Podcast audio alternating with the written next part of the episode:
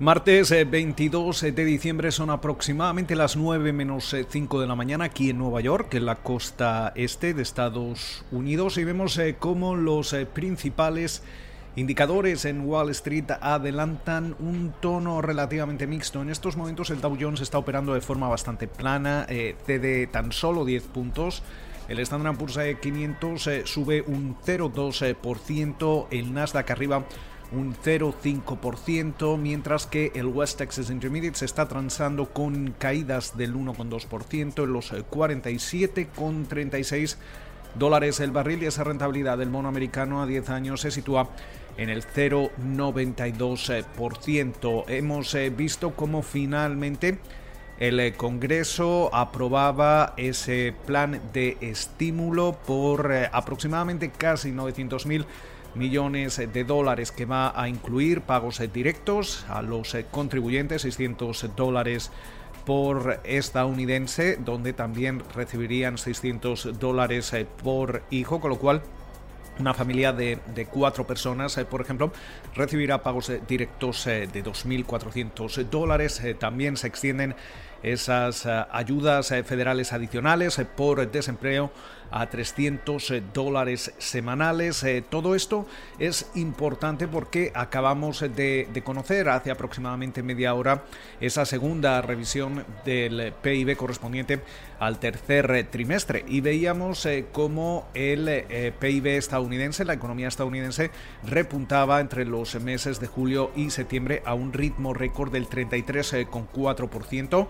recordemos que esta es la tasa anualizada, de hecho el avance eh, rondaría cerca del 7,5% con respecto al trimestre anterior. Pero este es el repunte eh, más importante desde que comenzaron a registrarse estos eh, datos desde la Segunda Guerra Mundial. El, máximo anterior estaba en un aumento trimestral del 3,9% que se registraba en 1950 y precisamente una de, los, de las partes que, se, que se destaca en el informe dado a conocer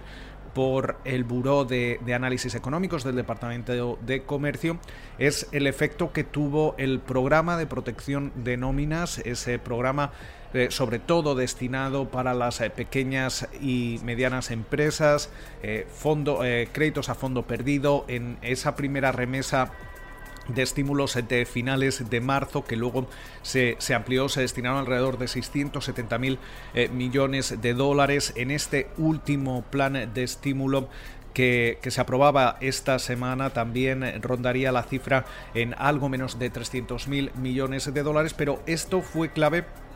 por ejemplo, para hacer que entre julio y septiembre los eh, beneficios empresariales aumentasen cerca de un 27,4% en su tasa trimestral en el tercer eh, trimestre, hasta alcanzar los 499.600 eh, millones de dólares después de haber caído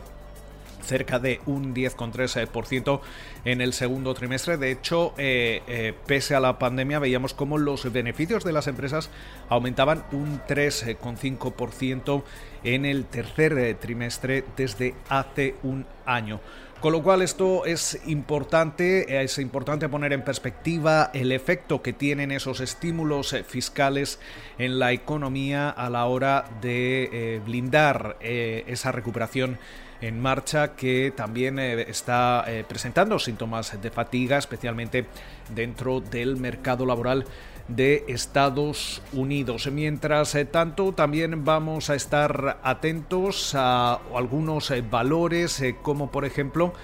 Peloton. tenemos que recordar que la compañía anunciaba la compra de Precor y además en estos momentos eh, estamos viendo cómo eh, las acciones de Peloton podrían eh, abrir en, un máximo, en récords. también estaremos atentos a lo largo de la negociación a cómo van evolucionando los, los índices de cara ya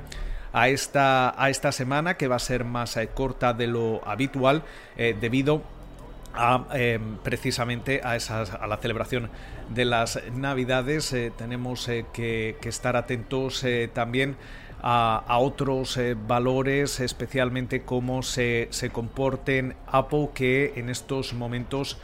podría comenzar la, la jornada subiendo hasta un 3%. Recordemos que la de Cupertino tiene ese proyecto Titan precisamente para plantar cara